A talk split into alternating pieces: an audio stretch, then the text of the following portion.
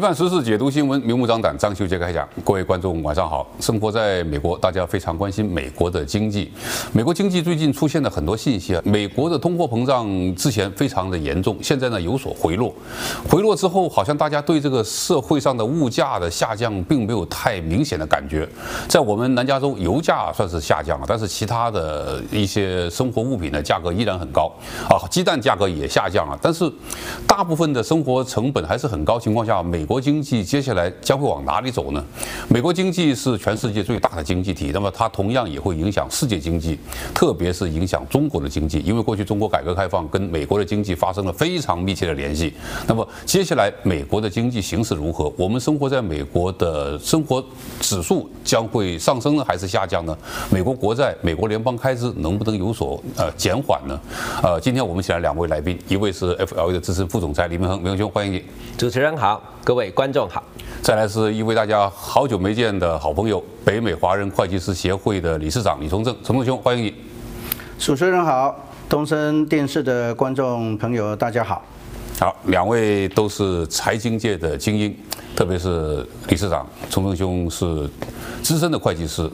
先请教你一下，接下来美国经济的走向怎么看？美国。的经济呃不是一时的问题，呃，在我们看美国的这个经济的走向呢，我们一定要从一个世界宏观的这个啊、角度去分析，呃，因为现在的大格局是中美的这个啊、很激烈的这个这个对抗，而且是全全面性的，那这个博弈是一个长期性，啊、大家都已经进入这个一个游戏的圈里面啊，那所以我们在观察美国的这个经济未来的这个走向呢，一定要从大的角度去看啊。前一段时间啊，七国峰会已经在日本的广岛这个举行完毕。那这个七国峰会本来它是注重在这个经济的啊这个问题，对啊，但是现在呢？呃，其实整个国际呢是以一个地缘政治来挂帅，嗯，来处理这个经济问题，啊，所以总结一下就是说，我们要去探讨美国未来经济的走向，一定要看整个中美啊对抗竞争。的这个大方向，还有他们所采取的这个步骤，才能找出一个比较能够掌握的一个一个一个一个方向。完全同意崇正兄这个分析，因为现在我们讲美国经济没有办法跟世界经济脱开。美国经济现在的走向呢，自己有自己本身的问题，也有整个国际战略的问题。我们先从美国的内部讲，美国的经济内部呢，大家争议的最多的就是国债上限。国债上限，每一任总统都会面临一。个提高国债上限这样的一个争论，那么在野党、反对党肯定是反对提高国债上限，但是最终呢，大家都会达成一个妥协。美国国债上限是一个不可避免的事情，但是现在好像我觉得大家有个误解，就是以为美国国债上限不断升高，代表着美国经济衰退，其实。债务上限提高跟经济衰退是两回事。那么现在美国经济到底会不会出现衰退呢？其实，在我个人看来，已经出现衰退了。因为连续两季的 GDP 的增长减缓的话，这基本上就是经济衰退的一个指标。但是呢，拜登不承认，呃，不承认经济衰退不要紧，但是关键接下来美国经济如何走？国债上限问题解决了，那么联邦储备局加息的步伐还是不会这么快停下来。那么，崇正兄你怎么看？联邦储备局加息确实会导致通货膨胀的指数下降，但是问题是对美国的中中型企业、大型企业的影响，会不会导致出现大量裁员，从而导致经济出现衰退？啊，这个美国国债这个议题啊，已经被夸张的去形容它的严重性。嗯啊，呃。比较准确的讲法，应该说这个国债不不是说第一次发生有这个问题，但是这个国债的上限的这个争议呢，反而是变成是美国两党政治的一个博弈的一个工具。每每一届政府都是这样，但是最终这个国债上限还是能达成共识的。对，因为美国的国债呢，它不是说。啊，现在有讲到说可能在六月一号就会这个违约啊，但是美国的国债不是说在六月一号那一天所有的国债都到期，对，啊，应该是说很短期的，比如说三个月的啊，这个国债会到期，啊，所以这个问题已经被夸大了，嗯，而且呃，如果国债违约的话，对美国两党。一点好处都没有，在这个前提之下呢，两党一定到最后会达达成协议。这个显而易见嘛，民主党当政，共和党不同意提高国债上限。如果真是不同意出现债务违约的话，下一届总统选举共和党上来了，面对的就是经济烂摊子啊，这个非常简单的道理。但是，国债的上限提高问题解决了，而通货膨胀的问题还没有达到联邦储备局百分之二这个标准。那所以很多人以为。因为国债的问题，因为美国经济问题，联邦储备局会停止加息的步伐。但是其实联邦储备局现在往下走，崇正兄，你觉得他的加息政策还会延续，还是真的会出现停止加息，甚至是有些人预测说会今年会减息，减息会出现吗？呃，联邦呃银行要不要去做这个利息的调降下来啊？当然，它的最大的原因是要考虑到，如果经济产生很严重的这个衰退，嗯哼，那它就可能要转向。本来它是升息要去解决这个通货膨胀的这个问题，但是现在如果的这个美国的经济啊变得太差劲了。好，那变成要去救经济，所以它就有可能降息。但是我的看法是，呃，马上调低利率的这个可能性不高。嗯，因为美国的经济它不是一个短期的问题。美国的经济从这个啊新冠疫情走下坡，好，当然全世界都受到影响。啊，呃，然后这个因为这个中美的经济对抗，你有供应链的问题，你有这个生产链这这这这个问题，所以造成了这个这个通货膨胀，啊，那通货膨胀就导致经济啊受到很很大的这个影响，好，不管是消费者或是这个啊企业界，对，都受到影响，啊。所以它这个呃，这个经济的衰退不是完全是因为通货膨胀。那现在联邦政府如果是呃强要用这个啊、呃、提高利率来解决这个经济问题呢，呃就就是通货膨胀问题，这个短时间是达不到的。所以在联邦呃准备银行在调整利率的时候，它越来越谨慎。好，因为他现在面临的两难，一个是通货膨胀，他想把它压到百分之二，那这个理想以目前来讲是，呃，太乐观，还有非常长的一段距离。现在百分之四点几吧，通胀的指数好像是。对，所以他必须要有一段的时间来解决问题，你一急是没有办法，因为现在又回到刚刚讲这个整个世界格局是两大，这个中美在在对抗，不不是美国本身，它。不管外面的世界来来解决问题，没有那么简单，因为它现在是整个世界都通通卡在一起哈。那当然我们要谈的这个影响世界的这个事件就很多了哈，台海的、乌克兰的，啊啊那个中东的问题很多，所以没有办法一次解决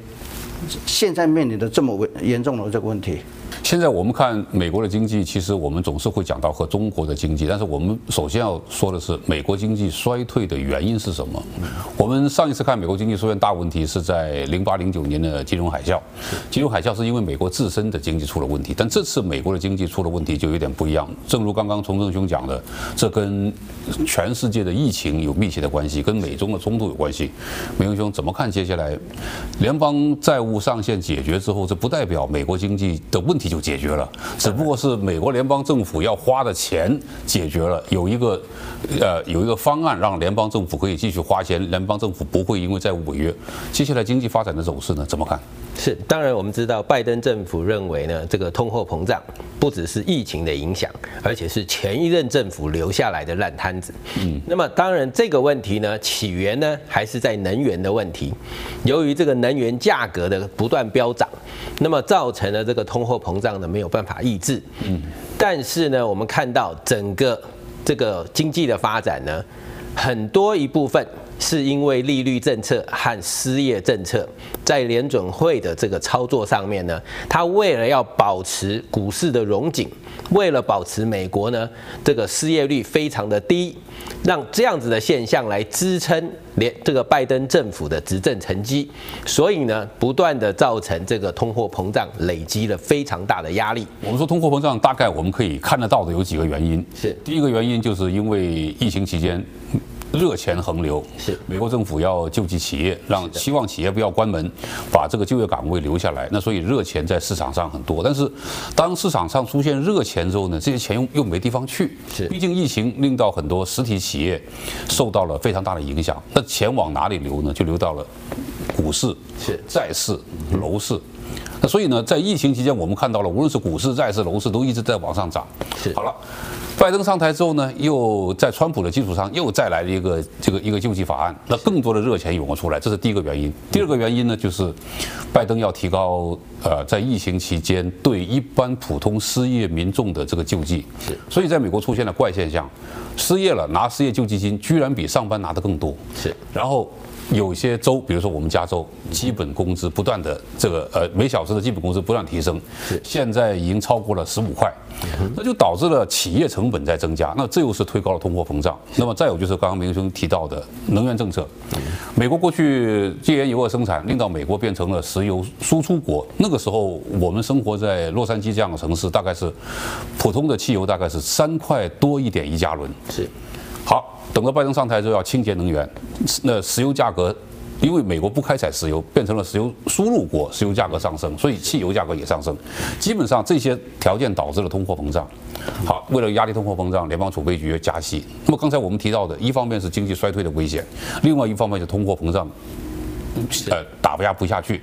鲍威尔说得很清楚，通货膨胀的危害要比经济衰退大得多。换句话来说，为了打压通货膨胀，鲍威尔不惜。不断的提高利率是，那么接下来呢？接下来当这个通货膨胀现在已经降到四点几了，虽然还没有达到二，但是呢，跟的那个八那时候的指数呢，已经有非常大的一个一个一个一个落差了。接下来呢，的会怎么样？是我们看到这一路走过来的政策呢？当然从能源来看，过去呢，我们在疫情之前。油价呢一直维持在四十块钱上下，但是呢，在疫情之后呢，逐渐的，美国又因为能源政策不生产石油，所以呢，造成了美国国内油价的飙升。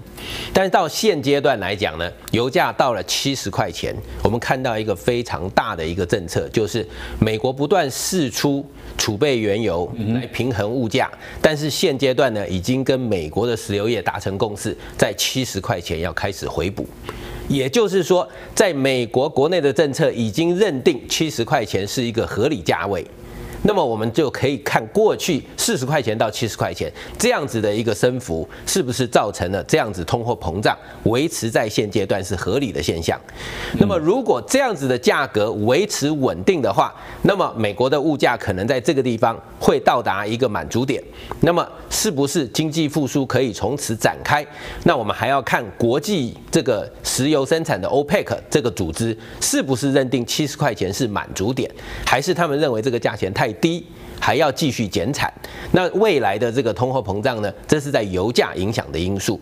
但是呢，我们看到过去美国的政策是以经济去服务政治，那么也就变成了拜登的政府他控制的经济政策。那么未来很明显的，在下一次大选之前，这个经济政策要怎么样去安排？所以我们目前看到他可能的共识方向，就是以现阶段。经济的衰退，或者说我们现在说经济的萧条，来压制通货膨胀。那么未来就看到，在短期里面会看到大的裁员潮、大的破产潮，有一些没有办法承担高利息的企业，它会破产。那么这也造成了美国一些产业结构的改变，也就是淘汰传统产业，而引进新能源产业、汽车、电动车的产业，让美国的生产业转型，让铁锈带有另外一个新的工业产生，然后造成更多的新的就业机会。来挽救美国的经济，那么这样子的发生呢，它需要时间，也就是说，我们要期待的可能是明年美国大选前，他如何在这个经济萧条的过程中间，把股市打压到最低点，然后开始有降息的动作，开始刺激投资，让新产业开始复苏。我们可以看到这样子的操作，现阶段在日本发生了变化。日本经历了三十几年广场协议之后的萧条，现阶段日本已经达到了三十三年股市的新高，它开始要挑战一九八九年三万八千点日本股市的最高点。那么这种操作，也就是说现阶段美国的政策操作，它让整个产业的转型。我们看到日本的峰会，其实我们看到的是世界半导体高科技。集中到日本的投资，巴菲特开始把他的投资放空了所有的台积电，转向日本的投资。这已经很明确地告诉世界，现阶段重心的工业发展放在亚洲的日本。但是这里面有个问题啊，无论是美国还是日本，都有个非常大的经济发展的一个障碍，就是人事成本太高了。是过去全球一体化，美国把很多加工业都移到了海外，那么就是把一些低端的工作移到了海外。是，所以在美国本身，呃。人的成本就已经非常高了，跟亚洲国家比起来，就不要说跟中国比了，跟跟这个所有的亚洲国家比起来，美国的成本都太高了。但是问题是，拜登上台之后，他的福利政策又令到美国现在人事成本在通货膨胀当中，它是一个非常重要的一个影响。是那。人的成本，石油成本可以降下来。石油今天七十块钱一桶，可能有一天我们会看到五十块钱一桶。不是过去不是没有发生过这种事情。是，但是在美国，人的成本是永远降不下来了。作为会计师这个角度，作为看待企业的发展，成本非常重要。如果是今后美国的企业成本因为人事的问题，成本不断的上升，对美国经济复苏带来的影响是什么？呃，首先我我我先。讲一下这个，目前美国采取应对这个通货膨胀的方式是方向是错误的，嗯。啊，因为美国的通货膨胀的起因不是像我们过去看过成有一种叫做需求导致的这个通货膨胀，需求过度导致通货膨胀，就需求超过呃这个供给的时候会引起这个通货膨胀。啊，但是现在美国的通货膨胀的原因不是在于 demand 啊，不是在需求，对，而是在供给面啊。那呃，那如果用这个利率的方式来压制这个 demand，然后想要解决通货膨胀，这个是行不通的啊啊。所以呢，我们现在回到这个生产成本好了啊，因为美国一开始在也许在一九。九零年以后，他的想法是说，啊，走这个自由贸易、国际分工，然后我美国的这个科技是站在最前端。对，所以在这个整个利润的这个链条里面，美国是站在最高这个位置。过去我们说苹果手机的生产就是一个非常好的例子啊，苹果手机的利润。绝大部分在美国，但是苹果手机的生产工序绝大部分在中国，而中国得到的这个利润当只占当中非常小的一部分，这确实是美国如意算盘啊。是，那因为是以前这样行得通的原因是，中国作为这个产品的代工，啊，还没有造成对美国制造业的这个这个威呃威胁啊，比如说它这个高端的产品。的生产力还不够，但是中国透过这个啊代工的过程，它慢慢形成一个很强的、很完整的一个一个生产链。不但是普通的这个民生用品的制造没有问题，甚至从比较高端、中高端的产品，它也开始有办法来生产。那这样就影响到美国的这个利润的这个分配，嗯，优势啊。所以美国后来就开始要想要把这个呃制造业带回美国来，啊，一方面是解决不要被卡脖子的这个这个忧虑，好，但是你要把整个生产链搬回到美国。那你就跟当初所谓的这个资本主义自由市场、国际分工能够产生啊，这个大家都能够有比较大的这个利益的这个方式呢，就违反了。所以这就是全球一体化走到一半，美国为什么踩下了刹车？因为这里边就是刚刚这个崇正兄讲到的，美国的如意算盘，就我们以苹果手机为例，就是科研创新专利在我这里。市场销售在我这里掌握，代工在中国，但是这种代工就是陈忠兄刚讲了一个非常关键点，这种代工让中国的科研能力，让中国的生产能力也得到一个提高。苹果手机以外出现了竞争者，比如说华为，比如说小米。当这种跟苹果有竞争性的产品在中国出现之后，中国突然发现一件事情，呃，美国突然发现一件事情，过去多次强调的。这个知识产权的保护，在中国整个改革开放过程当中，中国对国际社会一直有承诺，但是美国一直认为没有做到。那所以在这种情况下，如果让这个生产供应链、制造业继续留在中国，今天中国可以做出跟苹果比肩的这个华为手机，明天可能做出跟美国的爱国者导弹比肩的中国的东风系列，这对美国的国际战略利益，那肯定是个冲击。所以美国来了大转向，要把生产供应链放回到美国来。本来这是川普上台之后的一个经济政策，但是川川普在这个任内呢，又发生了疫情。疫情当中突然发现，从口罩到呼吸机到等等的这些美国必须要使用的工业产品。都掌握在中国手上。中国如果不放给你，你的应对疫情将会出现灾难性的结局。那所以等到拜登上台之后，似乎我们看到美国要继续往这个把生产供应链拉回美国这样做。那从政兄，你觉得这对美国的接下来的经济发展会一个正面的还是负面的影响？美国走的方向，如果以这个呃国际强权的这个对抗的。这个角度去看，美国的做法是对的，嗯，啊，但是你把这个生产搬回到美国来，美国的这个生产的成本相对是高的，对啊，这个是大家都知道的这个这个事实。那你看现在美国它在二零二二年，它呃有开始那个叫做嗯基础建设法案。对啊，然后有这个 CHIPS 的 Act 啊，就晶晶片法，晶片法案啊，然后再来一个就是这个削减呃通胀的这个法案。嗯，现在美国是用这个三个呃三个这个法案呢，在希想在十年内，希望能够把美国的制造业科技能够再重新站在世界的这个顶端。美国在这个制造业方面，它的政策很明显是要把制造业从中国拉出来，让中国的过去工业生产基础受到一个非常大的削弱。但是，美国要把这个生产供应链从中国转移出来，它的策略是什么？是放在美国还是放在其他地方？我们休息一下，回来继续跟大家聊。